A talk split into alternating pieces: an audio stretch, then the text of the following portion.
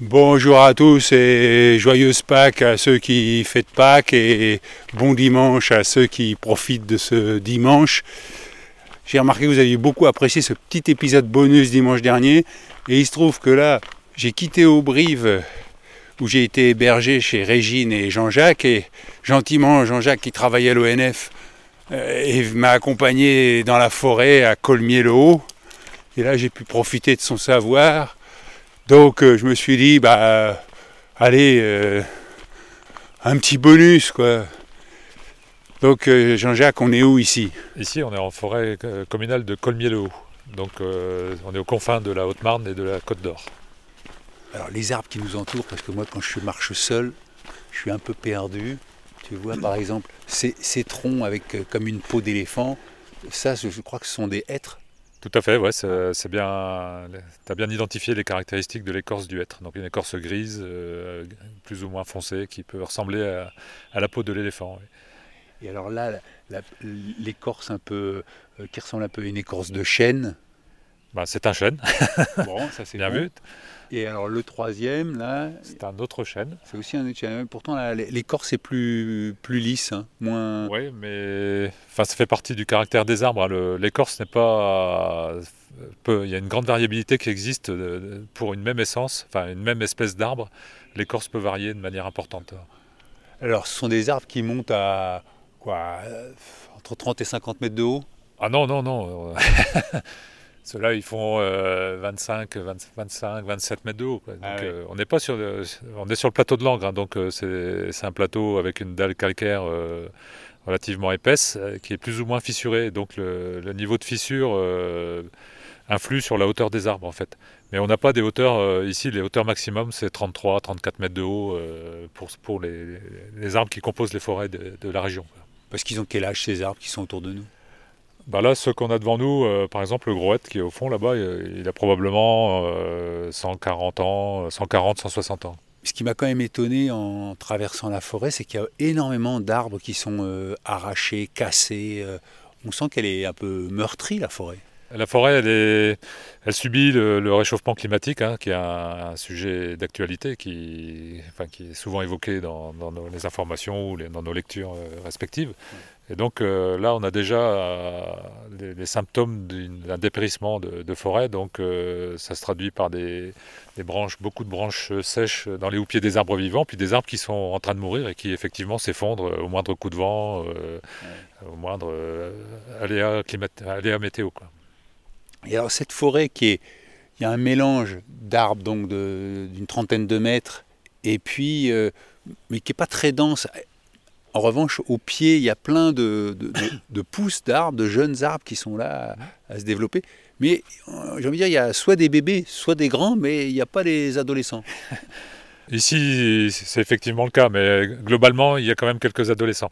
Enfin, la sylviculture qu'on mène ici, c'est une sylviculture, euh, ce qu'on appelle la sylviculture mélangée à couvert continu. Donc, euh, on, travaille euh, à partir de chaque arbre, enfin on analyse chaque arbre par rapport à son fonctionnement dans le peuplement, son, rôle dans le peuplement, et ce qui permet d'avoir euh, un certain nombre, un maximum de classes d'âge sur la parcelle.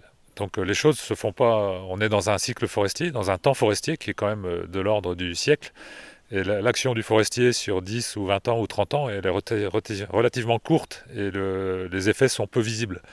Mais les choses sont en train de s'enclencher. Euh, effectivement, il manque toujours un petit un stade euh, sur ces parcelles. À un moment, euh, l'ONF a été accusé de, enfin, l'ONF a été accusé de faire un peu de la, sylviculture à la chaîne en plantant des rangées d'arbres et qui n'étaient pas très jolies. Et aujourd'hui, j'ai l'impression qu'on on en revient de cette politique-là. Bah, ça évolue, oui, euh, dans le sens où on, parle de. Il y a plusieurs sylvicultures qui sont mises en œuvre euh, à, l'office. Donc, euh, tu as parlé de ces coupes ou de ces plantations. il y a des, régions où ça se fait encore. il y a d'autres régions, comme ici, où on a des forêts qui sont très, très mélangées en, essence. La forêt dans laquelle on se trouve, on a une douzaine d'essences différentes par parcelle, ce qui est assez exceptionnel au niveau national. Et donc, nous, on souhaite garder ce mélange par rapport aux enjeux d'aujourd'hui, de, de climat, on l'a dit. Et euh, cette sylviculture par pied d'arbre permet justement de garder ce, mélange. Est-ce que pour toi qui travailles à l'ENF, c'est un plaisir très particulier de travailler dans le parc national de forêt? Pour moi, c'est une expérience euh, parce que j'ai enfin, participé à, la construction de ce parc ah en tant qu'habitant et en tant que enfin, professionnel de, de, la forêt. Donc c'était quand même une expérience unique parce que un parc national sur la thématique de la forêt, ça, ne peut arriver qu'une fois dans la carrière d'un forestier. Donc euh, ça c'était un challenge qui, était important. Et puis aujourd'hui, euh, faire vivre ce parc, euh, montrer qu'on peut à la fois prendre en compte la biodiversité, les espèces à un haut niveau, et à la fois produire du bois, c'est aussi un, challenge des forêts d'aujourd'hui. Alors avec Régine, vous avez eu la gentillesse de m'héberger à, à Aubrive, et j'ai posé ma question à, Régine avant de partir. Je lui ai dit Qu'est-ce qui te rend heureuse? Elle m'a dit bah, Jean-Jacques. Alors, bon, ça c'est fait. Et aussi, elle m'a dit de vivre ici parce que elle, qui était d'origine alsacienne, eh bien, euh, euh, ça a été très dur au, départ de, s'installer en Haute-Marne où elle trouvait que c'était un peu euh, vide. Et en revanche, 30 ans plus tard, elle est contente de revenir en Haute-Marne pour retrouver la quiétude qu'elle apprécie tant. Et toi, qui es d'origine du Nord, euh, qu'est-ce qui te rend heureux?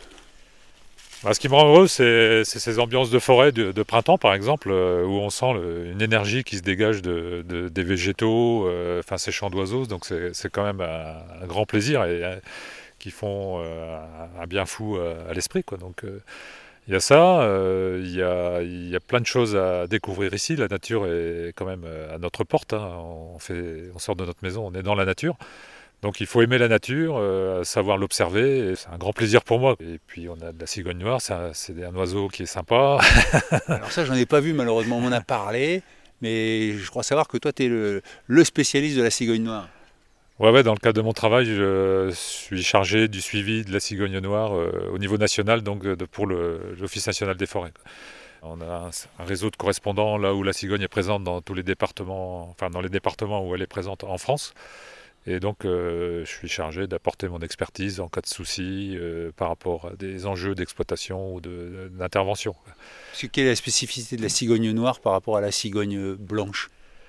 Donc la cigogne noire est une espèce forestière. Donc à la différence de la cigogne blanche que l'on peut voir euh, dans des champs, qui installe son nid dans des arbres isolés au milieu d'une prairie sur ou sur une maison. Hein. C'est l'image classique qu'on a de la cigogne blanche.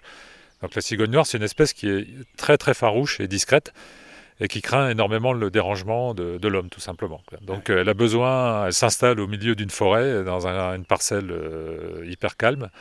Donc elle installe son nid qui est semblable à celui de la cigogne blanche. Mais par contre, euh, le, critère indispensable, c'est la tranquillité, pour qu'elle puisse euh, pondre, couver et élever sa nichée tranquillement. Quoi. Avec son bec rouge, Bon, moi, je n'en ai pas vu malheureusement, mais je comprends mieux parce que si dès qu'elle entend un marcheur, enfin, si elle s'installe loin des sentiers, mais tu, enfin, en ce moment, tu peux, tu marches, mais si tu, tu lèves un peu les yeux de temps en temps, il est possible de voir une cigogne noire en vol qui, qui se déplace. Ah oui, d'accord. Bon, je vais essayer d'être vigilant.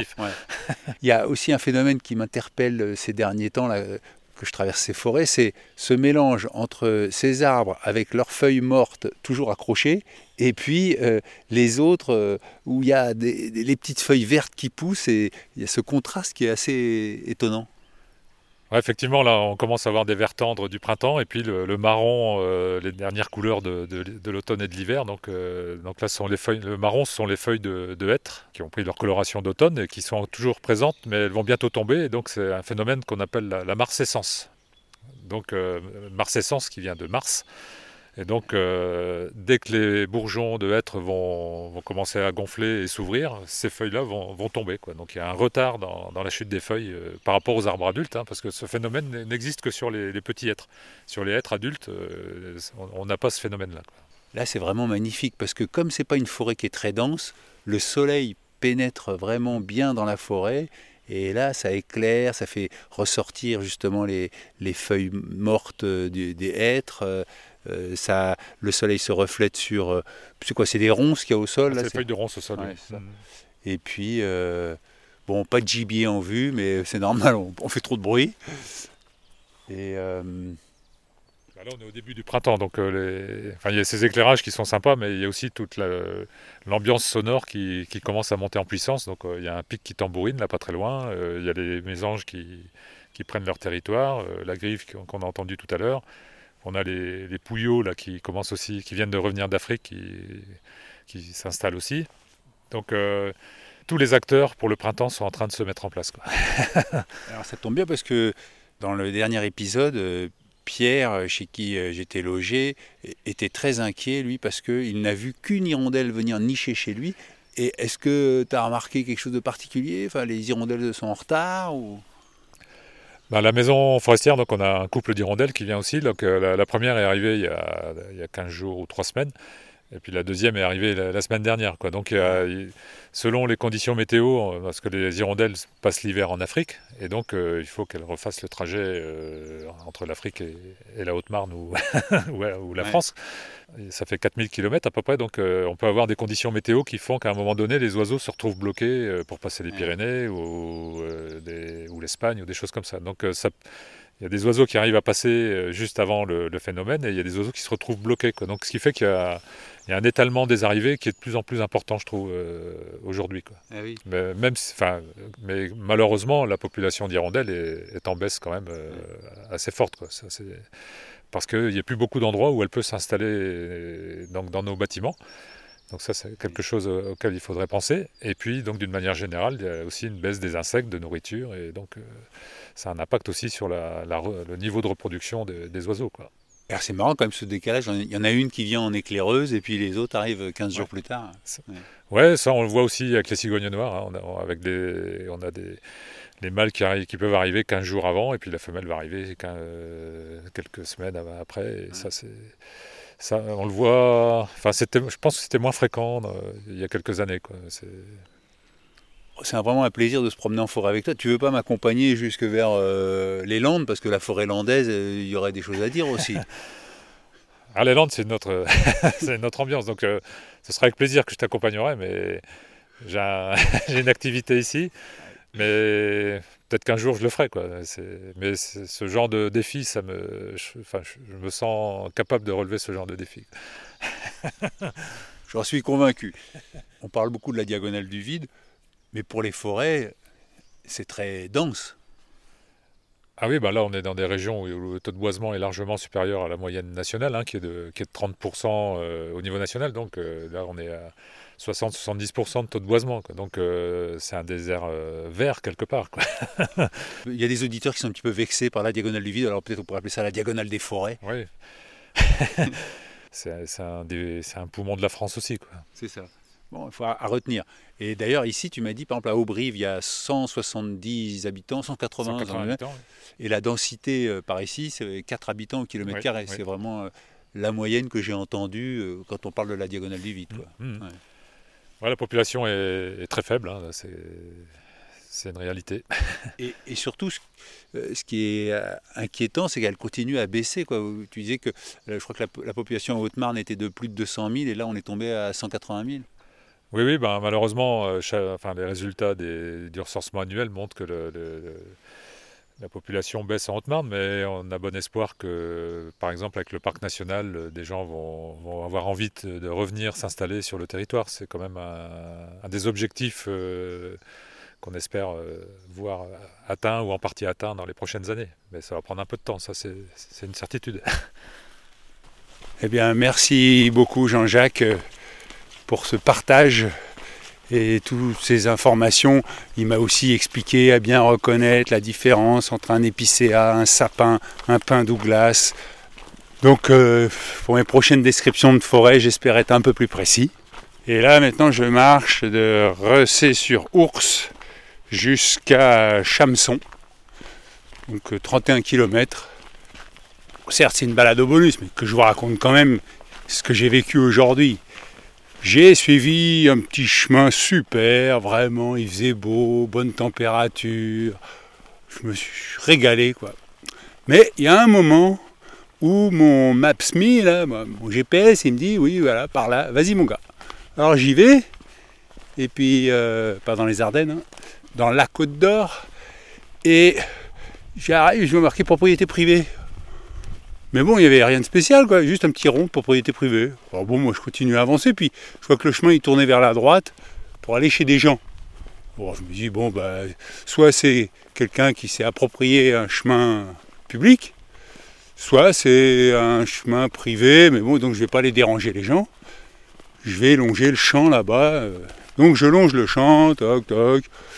C'est un peu marécageux, mais bon. Et puis là, j'arrive, et là, une petite rivière qui s'appelle la Dijane. Et la Dijane, je la longe pour voir si je peux traverser un endroit, je sais pas, ça ici. Et puis, je vois pas, et donc, j'ai fait Colanta. Je me suis mis à poil, j'ai traversé la rivière en portant mes affaires sur les bras, bien en hauteur, pour pas que ça trempe, parce que vous imaginez, mon sac qui tombe dans l'eau avec l'ordinateur, alors déjà que j'ai des soucis, mais alors là, c'était terminé, quoi. Enfin bon. Donc j'étais hyper concentré, tout ça, enfin vraiment. Et après, hop, de l'autre côté, je me suis rhabillé et j'ai continué la balado. Alors cette histoire, si vous voulez, elle s'est passée à Voulaine les Templiers. La Dijane, elle se jette dans l'ours. Euh, l'ours euh, O-U-R-C-E. Et après, j'ai longé l'ours comme ça. Et puis, je suis monté vers la gauche, vers Villiers-le-Duc. J'ai traversé la forêt de Châtillon. Et là, j'ai marché euh, 32 km. Et j'arrive à Chamson. Et donc, euh, ce qui me fait rire, c'est qu'à Chamson, on pourrait dire à Chamson, où coule la Seine. Donc, euh, quand je pense que moi, la Seine passe près de chez moi, en région parisienne, si je me laisse tomber à l'eau, je peux rentrer à la maison, quoi. Mais bon, je vais pas le faire. On va continuer la diagonale. Bon, il n'y a pas de message aujourd'hui. Enfin, si, juste un petit message quand même, qui a un rapport avec la balado d'hier. C'est Nathalie qui m'écrit Bonjour Hervé. Oh, c'est dingue. Je t'écoute chaque jour sur la diagonale du vide. Je suis actuellement en formation à l'aquarelle du souffle. Cette pédagogie aux multiples facettes permet de faire circuler l'énergie dans une peinture, notamment à travers l'harmonie des vides et des pleins. Car en peinture, comme les silences en musique, les vides sont très importants pour faire vibrer les émotions. Pour enrichir mes connaissances sur le sujet, j'envisage depuis un moment de suivre une formation avec Éric Marié. Quelle surprise ce matin quand je découvre que tu passes justement au stage que j'envisageais de suivre. Je prends cela comme un signe évident qu'un jour je le ferai pour mon plus grand bonheur. Car ce qui me rend heureuse, c'est de voir nager les pigments sur ma feuille en aquarellant et de transmettre cette passion. Mon rêve secret serait de partir comme toi sur la diagonale pour apprivoiser le vide et le retranscrire en aquarelle vibrante.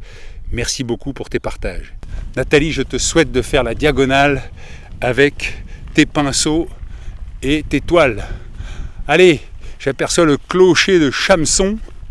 Le soleil est là, il tape sur ces champs de blé vert, ces champs de luzerne et ces pâturages. Sur ma droite, des forêts. C'est la fin de cette mini balado, mais on se retrouve demain dès 6h. Allez, je compte sur vous. Ciao